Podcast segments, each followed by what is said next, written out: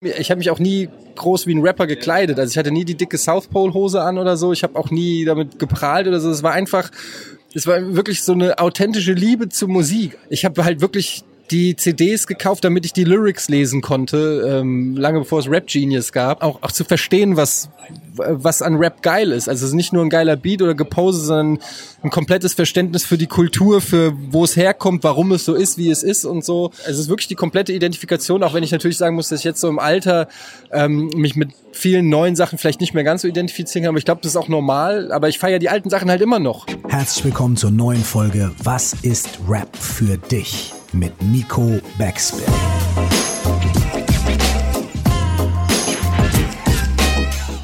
Mein Name ist Curse, nie vergessen. Du musst Hip-Hop lieben, als wärst du immer nur Fan geblieben. Moin, mein Name ist Nico Backspin und in der heutigen Folge ist Etienne Gade zu Gast. Vielleicht kennt ihr ihn, weil ihr in den 90er Jahren oder ich glaube es waren Anfang 2000er irgendwann im Fernsehen ihm dabei zugeguckt habt, wie er Computerspiele gespielt hat. Oder ihr habt Game One gesehen bei MTV. Ein Format, das er zusammen mit seinen Kollegen gemacht hat. Oder ihr seid am Ende Anhänger von Rocket Beans TV. Das bin ich auch bis heute. Ist ein urbanes, junges TV-Format und ich würde schon sagen, es ist bis heute das Format, das so ein bisschen Blaupause dafür ist, wie man Fernsehen heute richtig macht. Ich bin auch Teil davon. Ich bin Gast und quasi mittlerweile sogar Teilgesicht von Bundesliga, dem Fußballformat. Und so haben wir uns kennengelernt und haben über Fußball gesprochen, aber auch über Rap. Und dabei ist herausgekommen, dass er ein riesengroßer Rap-Fan ist. Er ist so ein bisschen Kind der 90er in Frankfurt aufgewachsen und deshalb natürlich auch Gast hier bei Was ist Rap für dich? Viel Spaß. Rap ist für mich die ähm, Musik, die ich im Prinzip seit Kindheit an höre, in die ich mich verliebt habe und von der ich auch nicht mehr wegkomme im hohen Alter, auch wenn ich immer gedacht habe, dass das eine Phase ist, aber ähm, da eine, eine Musikrichtung, eine Kult, auch dahin äh, mitgehend eine Kultur, die mich ähm, seit jeher ja begleitet und ähm, die ich, die ich, die einfach ein Teil meines Selbstverständnisses auch ist. Kannst du dich da erinnern, wenn du das erste Mal in Kontakt gekommen bist mit Rapmusik? Ähm, oh, schwierig. Es muss irgendwann irgendwas in den 80ern gewesen sein. Ähm, vielleicht Formel 1 oder so mit Ingolf Lück, irgendein Video von, ich weiß es nicht, ob das mal irgendwie ein LL Cool J Video war. Mhm. Ähm, aber so, so richtig bewusst, also generell war Musik immer ein großer Bestandteil bei uns in der, ja. ähm, in der Familie. Meine Mutter ähm, hat nach der Scheidung noch mal einen etwas jüngeren Freund gehabt, der ähm, total der in so einer Ami-Siedlung groß geworden ist. Der war selber weiß, aber hat im Prinzip nur Reggae gehört, äh, Terence Trent D'Arby und solche Geschichten und ähm, hat deshalb lief immer viel Black Music so. Und der war so ein richtiger Affassin, wie sagt man, Affascinado, Fan. Und ähm, da bin ich schon immer so direkt so mit Black Music in Kontakt gekommen, nicht unbedingt mit Rap, aber ähm, ich erinnere mich, dass der irgendwann mal äh, Can I Kick It gespielt hat von A Tribe Called Quest. Ich weiß aber nicht mehr, wie alt ich da war. Vielleicht, keine Ahnung, es kam glaube ich 91 oder 19, ja, 90, ja, 91 kam irgendwie sowas raus. Also da, das heißt, ich muss ja mindestens so zwölf oder so gewesen sein, aber halt genau zu dem Zeitpunkt, glaube ich, wo Musik einen auch wirklich in der Entwicklung ähm, beeinflusst, wenn du so kurz vor der Pubertät bist, ähm, wenn du auf den Schulhof gehst und alle sagen, ich finde das cool, ich finde das cool und du kommst dann plötzlich mit A Tribe Called Quest. Und ich erinnere mich, ich habe damals, das ist ein Dialog, den werde ich nie vergessen, ich war damals traurig, weil alle die Bravo gelesen haben und in der Bravo waren halt immer irgendwelche Popgruppen und ich habe gesagt, ey, in der, dann habe ich, hab ich den angeschnauzt und habe gesagt, A Tribe Called Quest wird niemals in der Bravo stehen, weil das war für mich so ein, damals ein wichtiger Gradmesser. Und, ähm, ich fühle das übrigens voll gerade. Und er hat gesagt, er hat gesagt, ja, eines Tages wird es doch in der äh, Bravo stehen und wenn nicht, ist auch nicht schlimm. Und es war aber für mich damals so ein fast schon K.O.-Kriterium, aber ich konnte halt mitrappen. Can I kick it? Yes, you can. Das war halt so relativ leicht und eingängig. Und dann ähm, habe ich tatsächlich sogar das Album gehabt von Tribe Called Quest und dann ähm, Left My Wallet in El Segundo. Das waren halt schon so richtige Hooks, die ich so ähm, äh, Bonita Applebaum, she gotta put me on. Bonita Applebaum said she gotta put me on. Das waren so Sachen, die einfach äh, sehr melodischer Hip-Hop. Ja.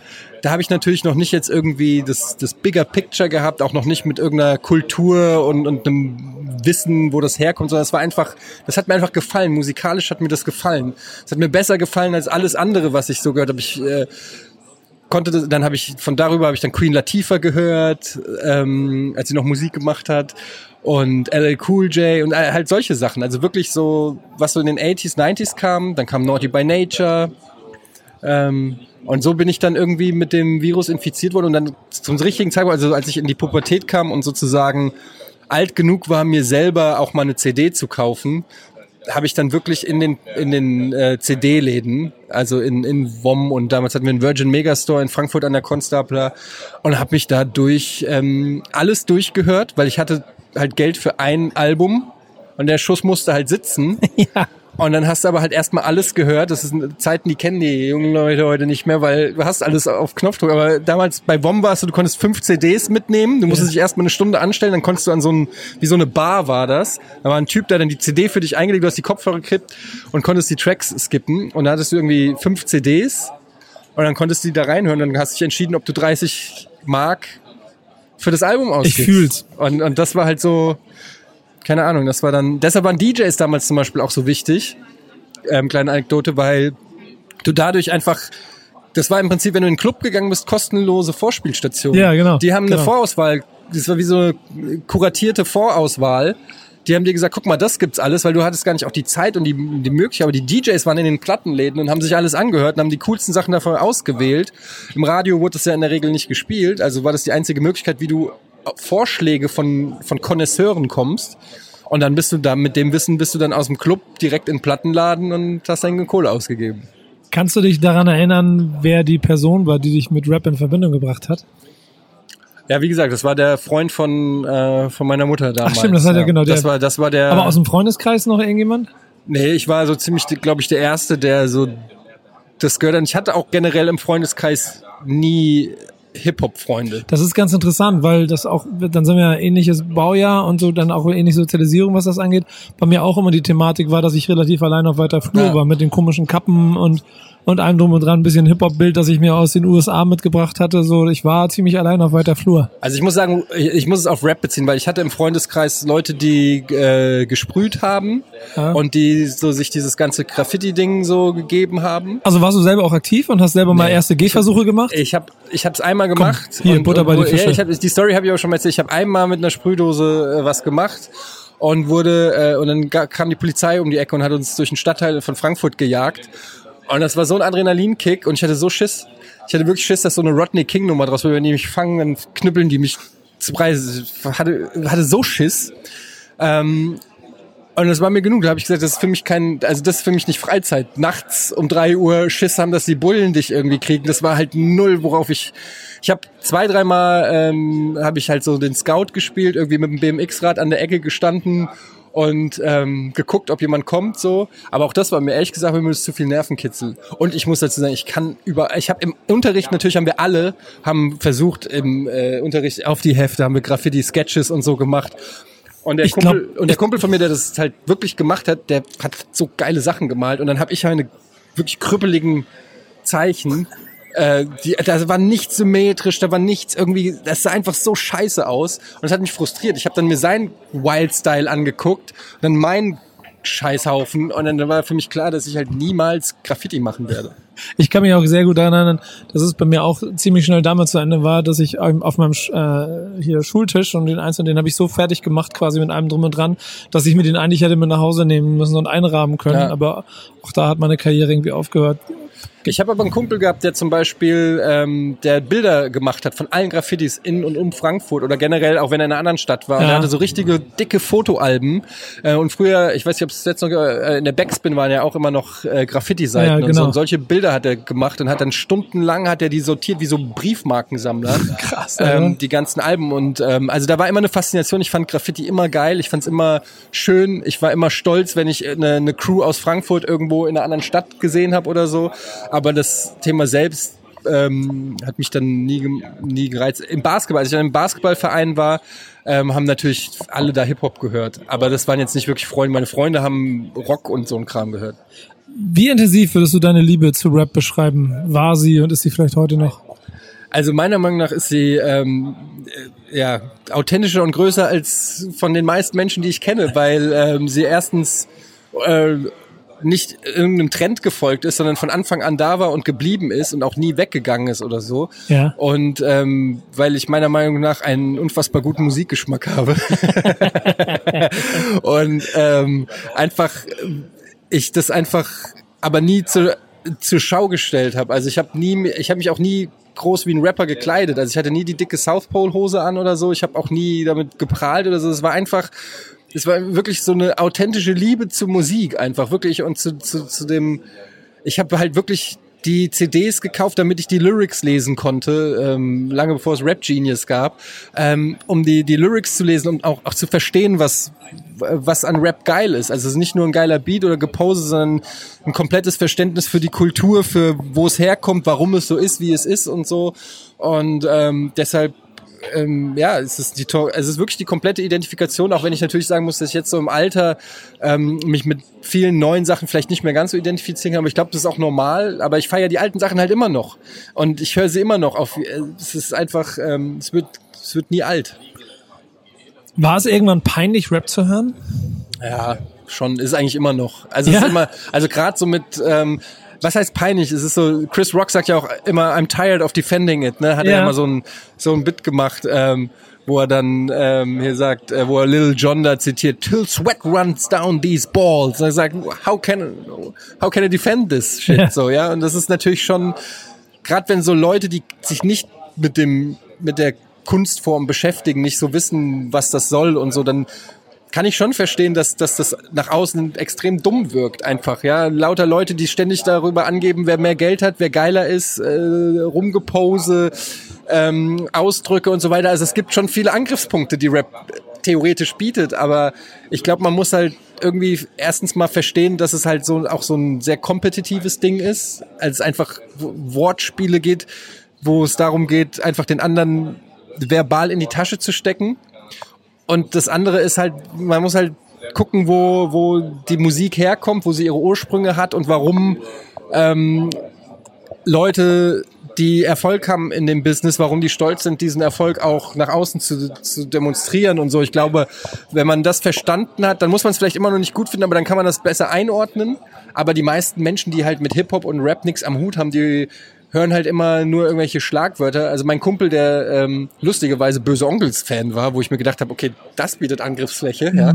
Aber ähm, der hat dann immer, äh, kam dann immer zu mir und hat gesagt, wenn er mal mir im Auto gefahren ist, uh, fetter Hip-Hop, Bitches, Nigger, fetter Hip-Hop, hat er so nachgemacht. So. Und da habe ich halt gemerkt, okay, alles, was bei ihm hängen geblieben ist, sind halt so drei Schlagwörter. Ja. Und aber ich habe dann auch keine, ich habe also ich hatte dann auch nicht das Bedürfnis, die zu überzeugen oder so. Sondern Hast du nie diese Rechtfertigungsklausel gemacht und versucht, das den Leuten zu erklären, also, warum das cool ist? Nee, nicht wirklich. Ich habe oft habe ich den Sachen vorgespielt und dann habe ich aber gemerkt, wenn der Funke nicht überspringt oder wenn wenn es dir gefallen hat, dann ist das einfach, was soll ich da Geschmäcker sind halt verschieden und was soll ich mich da auch aufreiben, weil letztendlich ist mir eigentlich auch wurscht, was andere für Musik hören, weil die können mich auch nicht davon überzeugen, dass ich Techno geil finde. Ich habe mir alles angehört äh, und es ist halt einfach, es passt nicht zu meinem, was auch immer, zu meinem Geisteszustand. Es ist mir zu anstrengend oder zu nervig oder ich, ich merke bei so einer Musik dann immer, wie angenehm es ist, wenn sie ausgeschaltet wird. Ja. Kannst du mir sagen, kannst du mir sagen, welches das äh, wichtigste Rap-Album deines Lebens ist? Das wichtigste Rap-Album, oh. Das wichtigste. Ach, das hat dann das ja so ein bisschen eine Definition aus vielleicht gar nicht unbedingt äh, dass es das erfolgreichste, größte ist, sondern dass es etwas ist, was für dich eine ganz besondere Bedeutung hatte.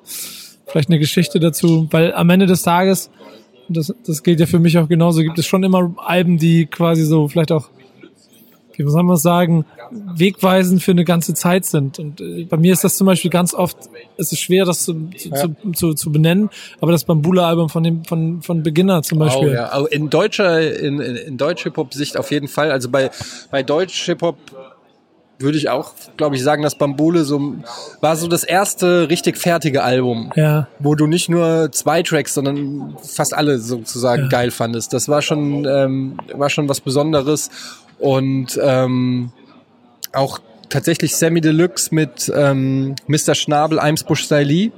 Obwohl ich damals noch nicht mal wusste, was Eimsbusch ist oder was damit gemeint ist, war das äh, ein Track, den ich, als ich das erste Mal gehört habe, irgendwo auf einer Party hat den einer gespielt und habe ich gesagt, den hat er gespielt zwischen Ami-Tracks. Das war total selten damals, dass äh, deutsche Pop in einem Club oder zwischen Ami-Tracks gespielt Ja. wurde.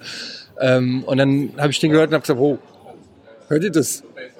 What the fuck, was ist das denn? Ja. Wie geht der Typ denn ab? Und was ist denn das für ein Beat und was ist das für ein Flow und was ist das für eine Hook? Und das war das erste Mal, wo ich so gedacht habe, okay, ähm, vielleicht geht da ja bei deutsche, äh, deutsche Pop auch was, weil ich war, kam halt echt komplett über die Ami-Schiene. Ich habe klar, ich habe auch ein bisschen Fanta 4, äh, als ich äh, jung war, gehört und RHP natürlich als Lokalpartie und so. Ich kannte das alles, aber so so richtiger Deutsch-Hip-Hop-Fan war, äh, war ich erstmal nicht so. Und welches war dann dein Album? Was würdest du sagen? Aus Deutsch-Hip-Hop-Sicht? Nee, generell, dein Album, das wichtigste Album deines Lebens. Ich glaube, Ready to Die, würde ich sagen, ist so von äh, B.I.G. Ja. war so war so das Album, zumindest was ich glaube ich mit Abstand am meisten gehört habe und fast jeden Track mitrappen konnte und einfach ähm, bis heute irgendwie einfach abgöttisch liebe. So, ähm, also es gibt so äh, es, es gibt echt viele viele Sachen, die die Einfluss hatten, aber so als komplettes Album war es wirklich, glaube ich, Ready to Die. Ja. Jetzt bist du ja nicht beruflich mit Rap äh, in, in eine Ehe gegangen, sondern hast quasi einen anderen Weg gesucht. Gott sei Dank. Ja, wer weiß, vielleicht wärst du ja ein sehr guter Rapstar geworden. Oder? Ja, weiß ich nicht, aber äh, vielleicht ist es besser, so die, so kann man kann man es weiter lieben, so weißt du? Wollte ich gerade sagen. Dadurch hast du ja aber auch eine, so eine Fandistanz zu einem immer gehabt. Ja. Ähm, hast du da so, keine Ahnung, Erinnerungen oder besondere Erlebnisse, die du damit verbindest, wie auf Konzerten oder Festivals? Ähm, tatsächlich war ich nicht so viel auf so vielen Konzerten, weil ich auch äh, immer so nicht so der so Massenmensch war. Ich war mal auf, das war ein prägendes Erlebnis, war eine Hip Hop Jam in Frankfurt. Ich weiß nicht mehr genau, wann das Mitte der 90er, Anfang der 90er irgendwann war. Ähm, die war damals relativ bekannt, weil es da eine Schlägerei gab, unter anderem mit Moses Pelham und ähm, ähm, Asiatic Warriors und und ähm, wie hießen die alle Variety Pack, konkret Finn und so ganz viele so Frankfurt. Frankfurter äh, Hip Hop Crews. Ähm, Roy Marquis, die ganzen Leute. Krass, alle dabei, ne? Ja, ja, genau. Ja. Und äh, ich erinnere mich, dass ich, ich weiß nicht mehr, wie alt ich da war, noch relativ jung, 15, 16, 17, irgendwas sowas. Und ich erinnere mich einfach nur, dass da sich auf beiden Seiten haben sich so Gangs irgendwie äh, aufgebaut. Also links und rechts von der Eingangsschlange sozusagen mit, mit Baseballschlägern und weiß ich nicht was. Und es hat so ein total bedrohliches Setting. Und ähm, ich hatte damals echt Schiss. So, ich fand das nicht cool. Ich kannte das auch nicht. Das war halt so irgendwie.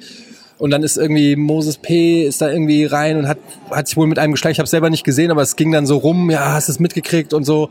Und es war so eine ganz aggressive Stimmung und ich war auch klein und schmächtig und wollte eigentlich die Musik hören und das war mir alles zu aggressiv. Und ähm, das war so ein Erlebnis, ähm, da mal dabei gewesen zu sein, aber bin dann auch nie wieder zu einer Hip-Hop-Jam gegangen.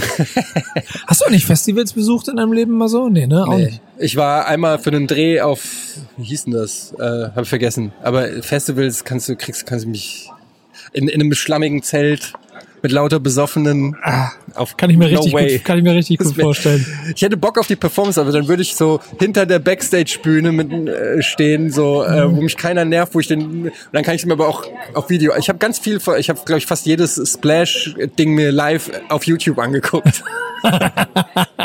Aber da du ja dann das eine oder andere Mal ja schon, oder das hast du eben auch angesprochen, ja bestimmt da auch Überschneidungen hattest, inwieweit ist Hip-Hop irgendwann mal Teil von deiner Arbeit gewesen? So, übrigens, ich war auf massive Töne äh, Überfalltour, war ich in der Batsch Cup in Frankfurt. Ah, sehr das war gut. geil. Das Ja. war wirklich geil. Hände hoch, das ist ein Überfall. ja, geil. Kopfnickerschein, egal. Ähm, arbeitstechnisch hat's mich, ähm, gab's, also klar, wenn du irgendwie zum Beispiel Musik auswählen musst für ein Video oder irgendwas. Ähm, ich hatte mal für so ein E-Sports-Video, da war ich bei so einem E-Sports-Festival und dann habe ich da äh, He Got Game von Public Enemy drunter geschnitten, den, ich- den ich wiederum kannte von dem gleichnamigen Film. Ähm, also so Sachen, wo du dann halt irgendwie merkst, dass, dass, dass wo andere halt einen Ro- Rock-Track oder äh, irgendwie Hausmusik drunter geschnitten haben, habe ich halt immer irgendwas ähm, wir hatten mal einen Teaser gemacht, damals für die Giga E-Sports Sendung, da ähm, kam dann plötzlich Guess Who's Back von Rakim, der Jetzt Beat. wissen wir warum. Ja, genau, aber das waren halt einfach so meine Einflüsse, wo ich dann mal, wo ich dann irgendwie Musik hab in meine Arbeit einfließen lassen, aber ansonsten gab es eigentlich beruflich äh, gut, wir hatten mal Azad bei Giga Games zu Besuch. Ich weiß nicht, ob er das selber noch weiß, auch vor 10 oder 15 Jahren oder keine Ahnung, irgendwie 300. Folge oder so und der Chef damals meinte, wir brauchen Prominente. Und er und äh, zwei Schauspieler von GZSZ haben zugesagt und ich glaube, wir wissen bis heute nicht warum. Und ähm, das war auf jeden Fall, da war ich auch ein bisschen starstruck. Ja. Ähm, Aber insgesamt ist es ja so, dass auch im Rocket Beans Kosmos, und das ist vielleicht so ein kleines interner, was man hier mal ausbauen kann, ja. wir beide ja auch schon oft genug äh, über Konstellationen geredet haben, wie man äh, da Hip-Hop äh, bei Rocket Beans TV mit unterbringen kann. Und andersrum gab es ja aber auch schon Situationen, wo mal Künstler quasi euch besucht haben, weil es wahrscheinlich auch eine Herzensangelegenheit von dir war. Oder so, also ne? wir haben öfter mal ähm, auch ähm, Rap-Künstler schon bei uns gehabt, da kannst du dann immer mit, äh, mit Fachwissen prahlen. Naja, also wir hatten zum Beispiel DCV, DNS äh, hatten wir mal da, das war furchtbar. Ähm, mit denen will ich nie wieder ein Interview führen. ähm, ist das, nicht ganz ohne. Ja, das war aber in meinen Augen war es einfach auch nur fucking unprofessionell, ähm, wo ich mir gedacht habe, du kommst rüber wie so ein kleiner Rotzlöffel. Ähm, wo ich mir einfach, habe ich gedacht, habe ich keinen Bock drauf, das muss ich mir nicht geben, das ist mir zu albern. So, wenn du nichts zu erzählen hast, dann komm halt nicht so. weißt du, so. Wenn du keinen Bock hast, wenn ich dich frage, hörst du gerne Musik, du antwortest mit Nein, dann was soll die Scheiße? So, dann fuck you. Ähm, dann äh, weiß ich nicht, was äh, Motrip war da, der sehr nett war.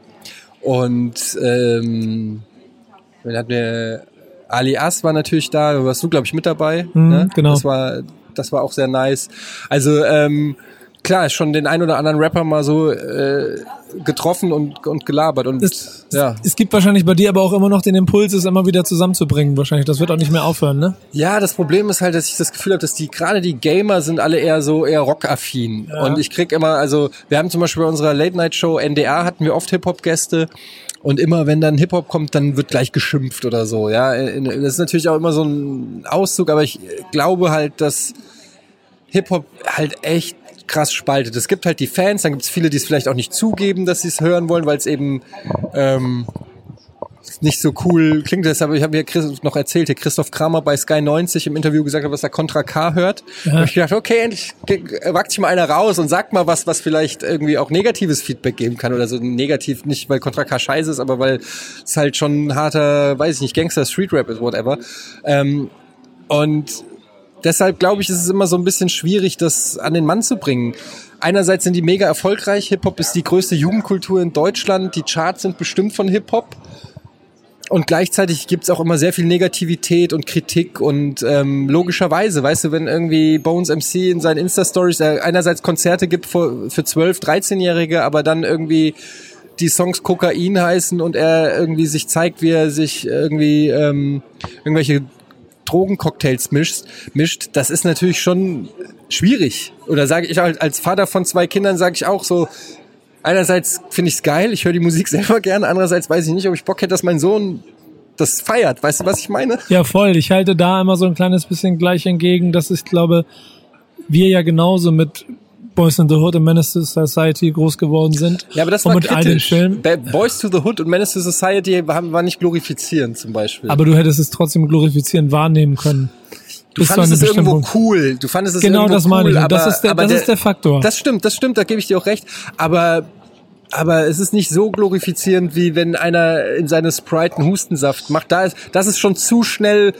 Also weißt du, das, das South Central ist weit weg. Ja, das so, stimmt vollkommen Das, das was du bei Boys in the Hood siehst, das ist wie so eine Fantasie, die du niemals wirklich erlebst. Aber aber wenn es so nah an der Realität ist, dann verschwindet halt so ein bisschen dieses Fiktive und, und das Echte und ich glaube, dass dann die zweite Ebene, aber die finde ich immer sehr wichtig, eintritt, dass man es, und das bist du dann ja für deine Kinder als äh, erwachsene Bezugsperson, dafür sorgt, es richtig einzuordnen. Auf jeden Fall. Nur, das, das war auch immer meine Meinung. Ich habe auch immer gesagt, äh, das war ja auch immer so Eminem, der auch immer gesagt hat, so, ähm, ich, ich bin nicht dafür, äh, ähm, äh, Du kannst, Künstler, du kannst Künstler du, äh, nicht dafür genau, verantworten. Aber ja und nein. Du kannst sie nicht verantworten, aber auf der anderen Seite ist es natürlich schon so, dass ähm, gerade in der Pubertät ähm, Kinder äh, auch einfach manchmal in die andere Richtung gehen, gerade um sich auch ähm, zu widersetzen. Und ich finde, es ist schon es ist schwieriger geworden einfach. Ich weiß es nicht. Ich bin selber gespannt, wie es wird. Ich war total brav in meiner, äh, ich hatte eine sehr strenge Mutter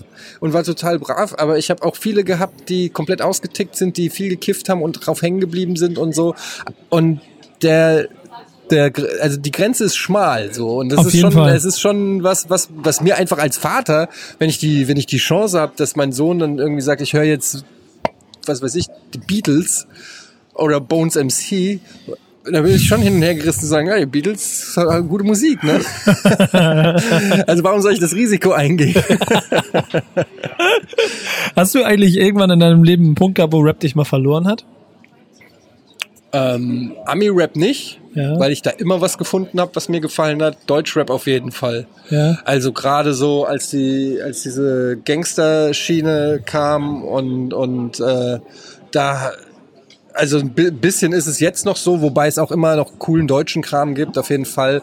Aber ähm, bei Deutschrap war es ganz oft so, dass ich gesagt habe, also kann ich kann ich überhaupt nichts mit anfangen und ähm, einfach auch, weil ist vielleicht ein komplett falsches Bild, aber dass ich da viel mehr suchen musste, um was zu finden, was mir gefällt. Ähm, und ich auch ganz oft das Gefühl habe, gerade wenn du viel Ami-Rap hörst, ganz oft auch siehst, wo es herkommt. Welcher, Tre welcher Trend würde, wird jetzt gerade genommen und ähm, das ist dann immer so ein bisschen, keine Ahnung, äh, dann höre ich lieber gleich das Original. So, ähm, Es gibt dadurch immer so ein kleines bisschen ein Geschmäckle. Das heißt, du hörst heute aber auch immer noch hauptsächlich Ami-Rap. Ich höre ich höre hauptsächlich Ami-Rap, aber ich höre mir eigentlich alles an. Ja. Und es gibt auch immer wieder deutsche Tracks, ähm, die ich geil finde. Also ähm, jetzt, äh, wir haben es zuletzt ja auch im Auto gehört, habe ich noch gesagt, hier von Casey, ähm, Alleen. Äh, das war noch bevor er in den Charts war. Da habe ich den im Auto gehört und gesagt, wow, das ist ein Hit. Der Ja. Song ist ein Hit und ich kannte vorher, ich glaube, keinen einzigen Track von dem, weil Ja. ich immer Schiss hatte, weil ich gehört habe, das ist irgendein krasser Typ, der Leuten auf die Schnauze haut. Da hatte ich gar keinen Bock, mir seine Musik anzuhören. Ehrlich gesagt, weil ist halt einfach nicht so, keine Ahnung, kann ich mich jetzt nicht so mit identifizieren. Und dann habe ich diesen Track gehört und habe ich dann habe ich gedacht, wow, Alter, vielleicht habe ich den Typ komplett falsch eingeschätzt. Und das ist dann wieder, das freut mich dann auch, weil ähm, ich dann ähm, mich dann damit auseinandersetze und dann mir das anhöre. Und, Das ist ja. genau der gleiche Effekt, den man zu, wenn man weit von außen auf Hip-Hop guckt, Ja. dass es sogar im Inneren ja auch immer den Effekt gibt, dass manche Felder davon vielleicht äh, auf den ersten Blick so aussehen, als ob man sich nicht damit beschäftigen will. Ja. Im zweiten Effekt man vielleicht aber sieht, dass man doch den gleichen Kern zumindest hat, wie das, was man vorher geliebt hat. Ja, auf, jeden Fall. Und man tut ja vielleicht auch manchen Unrecht und ich, äh, es ist nur auch einfach viel mehr geworden, ne? wie ich es Ja. vorhin gesagt habe mit Spotify und so.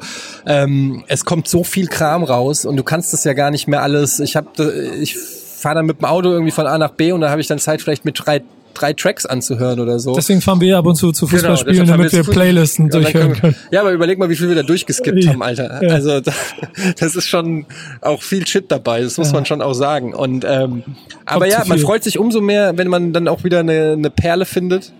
Ich muss sagen, ich bin natürlich auch so ein bisschen lokalpatriotisch immer noch unterwegs. Das heißt, ich höre mir alles an, was aus Frankfurt kommt.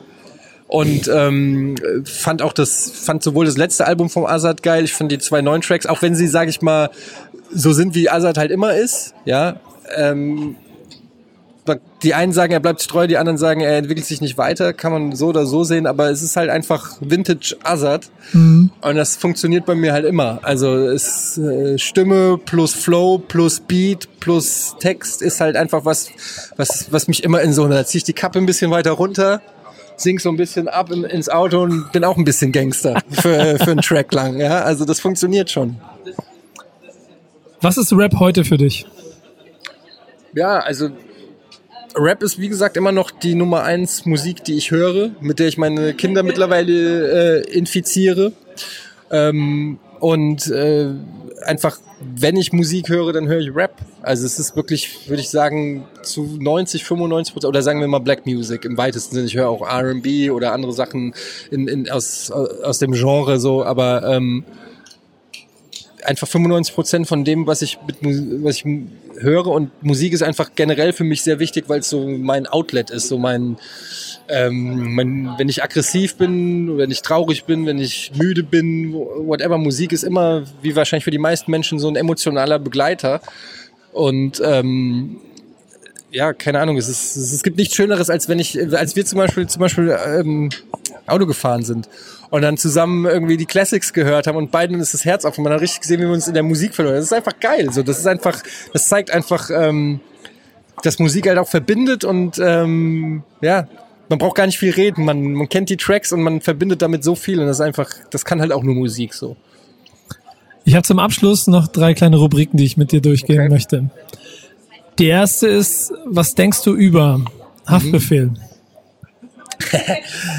also als Frankfurter muss ich sagen, äh, feiere ich ihn total. Ich habe im Gallus gelebt, als er diesen Gallus-Track rausgebracht habe ich gedacht, wie geil ist das denn? Ist übrigens gar nicht so gefährlich da. War aber früher mal wirklich, äh, so in den 80ern war Gallus, so da hieß es, da gehst du nicht hin. Mittlerweile ist es komplett gentrifiziert und ein kompletter neuer, teurer Stadtteil übrigens.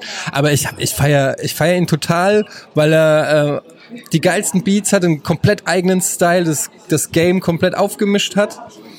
Und ähm, einfach komplett frischen Winter reingebracht hat und auch sehr authentisch ist und einfach ja, das, das hat mir gefallen. Ich muss lachen, wenn ich jetzt seine Insta-Stories sehe, so, wo ich mir einfach denke, folgt seiner Frau. Der, ja, der, der ist einfach, der, dem geht's gut, der lässt, der genießt das Leben. Ich weiß nicht, ob er noch mal unbedingt ein Album rausbringen muss, weil da ist die Diskrepanz zwischen seinen Insta-Stories und, und dem, was er dann vielleicht in den Songs rappt, ist dann vielleicht ein bisschen groß.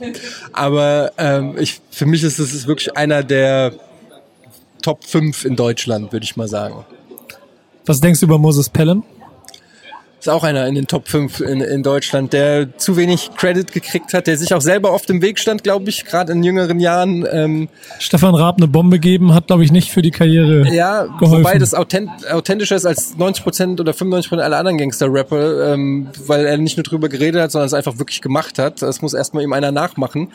Ähm, Vergleiche Flair mit Jan Böhmermann zum Beispiel. Ja, also nur mal ähm, was puncto Realness angeht. Realer geht's nicht, aber er stand sich deshalb auch, glaube ich, oft selbst im Weg und war halt irgendwie ähm, ja, früher halt auch, ähm, war auch mit viel, viel Gegenwind konfrontiert, glaube ich. Und RAP hat nicht den Credit gekriegt, kam halt zu einer Zeit raus, wo es, wo es, äh, wo du, wenn du in der Bravo standst, äh, nicht mehr im Mail-Order-Katalog stattgefunden hast, ja, weil das, äh, je erfolgreicher du warst, desto schlechter war es für dein Image. Das hat sich komplett geändert jetzt, ja.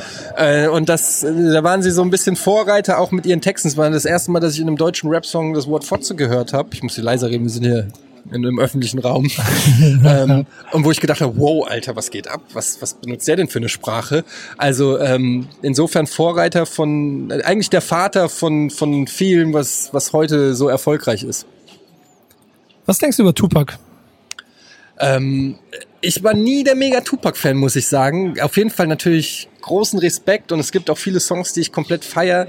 Aber äh, es war, ich war nie der Mega-Fan. Ich weiß auch nicht warum. Es war ähm, mir ein bisschen zu gospelig, sage ich mal, ein bisschen zu viel gepreache ähm, und einfach keine Ahnung. Ich äh, gab natürlich schon auch Tracks, die ich komplett gefeiert habe. Äh, Me Against the World zum Beispiel und ist so ein Track, den ich, den ich liebe. Ähm, oder Live and Die in L.A. Da ist wieder dieses melodische, was ich auch sehr mag im Hip Hop. Aber ich, es war nicht so ein West, East Coast, West Coast Ding, weil ich bin mega der, für mich war Ice Cube immer der größte. Also es ist nicht so ein Ding, aber ich war einfach nie der mega Tupac Fan, so. Aber trotzdem natürlich krassen Respekt und, und alles. Also ich kann das schon einordnen, wo er in der Rap-Historie steht, aber. Du hast ja, ja, eben auch schon genannt, dass er der Künstler des Albums deines Lebens vielleicht sogar ist. Was sagst du zu Notorious B.I.G.? Biggie Smalls? Ja, ist halt, ähm, ist halt die, die Nummer eins, meiner Meinung nach. Und ähm, wird er eigentlich auch ewig bleiben. Allein auch aufgrund der tragischen Umstände wird auch keiner kommen und ihm diesen Titel streitig machen. Und weil sich das auch nicht gehört, sage ich mal. Ja. Ähm, aber wenn man sich auch so äh, alte Videos von ihm anguckt, so noch vor seinen ersten Plattenlabels, wie er da irgendwie auf den Straßen rumgerappt hat und so, was der Typ äh, konnte, ist unfassbar. Dazu diese Stimme und, und, und, und alles. Also es ist einfach, es war der Real Deal und es ist einfach, ich krieg Gänsehaut, wenn ich nur drüber spreche. So, ähm, es ist einfach ist einfach mich der kompletteste und beste Rapper, der alles in sich vereint hat und leider viel zu früh wegen so einer dummen Scheiße gehen musste. Und ja, einfach der Goat. Und da du schon einige Jahre in Hamburg lebst, lebst muss ich äh, schließen den fünften in der Runde. Was sagst du, äh, nicht was sagst du, was denkst du über Jesus? Oh, da habe ich überhaupt kein Verhältnis zu. Ich, ähm, ich kannte den kaum, bevor Ahnma rauskam, ehrlich gesagt. Ich kannte zwar so über, ich habe mich erst mit Ahnma, habe ich mich wirklich mit 187 Straßenbahn ja. wirklich auseinandergesetzt. War immer mal gehört so, dass die krass sind oder dass die irgendwie einen Hype haben oder so, aber nie so richtig damit auseinandergesetzt. Als ich dann Ahnma gehört habe, das fand ich geil. Den Track fand ich geil. Ich fand den Auftritt von ihm geil. Und da ist meine ist mir so meine Neugier gewachsen. Dann habe ich mir ganz viele Sachen angeguckt auf YouTube, eigentlich fast alles. Und seitdem bin ich so ein bisschen Fan von einfach von der ganzen, ja, ich weiß nicht, wie ich sagen soll, von dem ganzen, was die machen, so das ganze. Es ist so einfach unter, unterhaltsam auf und, und, Unterhaltung auf allerhöchstem Niveau.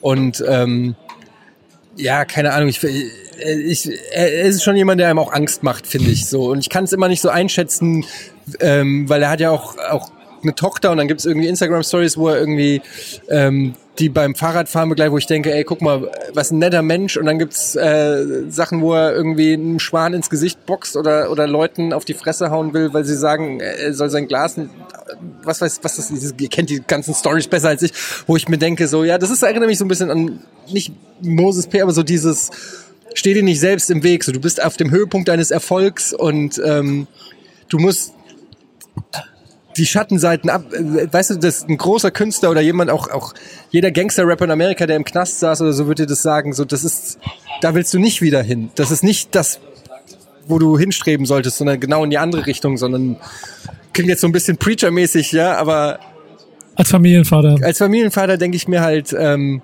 komm auf die richtige Seite. So, du hast den richtigen Weg gefunden. Das ist ein absolutes Glück auch für ihn und für all die Jungs da ähm, werft es nicht leichtfertig aus dem Fenster so. Wenn ich lese, irgendwie in der Ritze treffen, zum auf die Schnauze hauen, denke ich mir so, Leute, ey, die Zeiten sind vorbei für euch. Macht, das würde Jay-Z nicht mehr machen. Er würde sich nicht mehr mit irgendjemandem irgendwo treffen und sagen, komm, wir hauen uns irgendwo in irgendeiner äh, Street-Kneipe auf die Fresse. So, der würde sagen, bring mir, man bringe mir mein Champagner. So.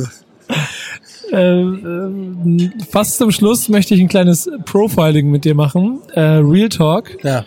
Entweder oder Fragen sind es. Deutschrap oder international? International? Also, oder US? Ja, das ist ich. in dem Fall US, ja, dann nehme ich US. Ja. Gangster oder Conscious? Gangster. Eher so Party hard oder eher so Kapuze hoch? Weiß ich nicht so richtig, wie ich das auseinanderhalten soll. Das ist für mich kein Widerspruch. Du mit Kapuze so feiern? Ach, wie, wie ich feiern würde? Nee, generell, so die Art und Weise. Entweder so feiern nee, oder dann, dann Kapuze hoch. Kapuze hoch. Ja. Eher Classic oder eher New Shit? Classic. Und Mainstream oder Underground? Mainstream. Damit haben wir also einen äh, US-Rap feiernden Gangster Kapuze hoch. ja. Etienne Gade an der, an, der, an der Hausecke, ein bisschen dunkler, den Classic-Shit hören, aber schon die, die Hits, die jeder kennt. Ja, ich habe keine Probleme damit. Äh, ich muss nicht den. Ich kenne auch die Underground-Sachen. Es ist nicht so, dass ich nicht auch mal eine Slum Village-Phase hatte, aber es ist einfach, wenn du mich fragst, was ich am liebsten höre, das ist Juicy. Stilmäßig würdest du damit ja sehr gut ins äh, Hip-Hop-Array-Video passen, glaube ich. Absolut, ja. Total. Ich brauche am Ende noch deine drei Top 3 Songs für unsere Playlist. Ähm, okay, auf Platz 1 ist auf jeden Fall Ice Cube, It Was a Good Day. Dafür gibt es schon mal eine Ghetto-Faust. ähm, auf Platz 2 nehme ich Juicy, wie ich schon gerade gesagt habe. Biggie Smalls, Juicy. Und auf Platz 3 nehme ich jetzt mal, ähm, völlig überraschend, noch gar nicht drüber geredet, von Eminem, ähm, The Way I Am. Weil das ein Song war, ähm, den ich total gefühlt habe, weil da so viel Emotion und Wut drinne stand, wo er darüber rappt, wie ähm, dass er keinen Bock hat, diese Vorbildrolle zu nehmen, dass er nicht immer nett ist und dass er keinen Bock hat, Autogramme zu schreiben, wenn er mit seiner Tochter gerade unterwegs ist. Und er hat, das war so ein authentisches, zu dem Zeit auf dem Höhepunkt seiner Karriere, so, ein, so eine Abrechnung mit dem Business und so, so viel Wut und Leidenschaft drinne. Ähm, und den Song habe ich sehr, sehr gefeiert. Ist wahrscheinlich so jetzt nicht unbedingt einer, der in den Toplisten unbedingt auftauchen muss, aber für mich persönlich war das ein Song, den ich, den ich sehr gemocht habe. Danke, Etienne. Danke, Nico. Das war Etienne Gade. Vielen Dank, Eddie, dass du dabei warst. Und ich hoffe, ihr hattet viel Spaß dabei, ihm dabei zuzuhören, warum er Hip-Hop-Fan ist. Und vielleicht versteht ihr jetzt auch, warum wir beide in den Sachen, die wir zusammen machen, auch immer so dicke Kumpel sind.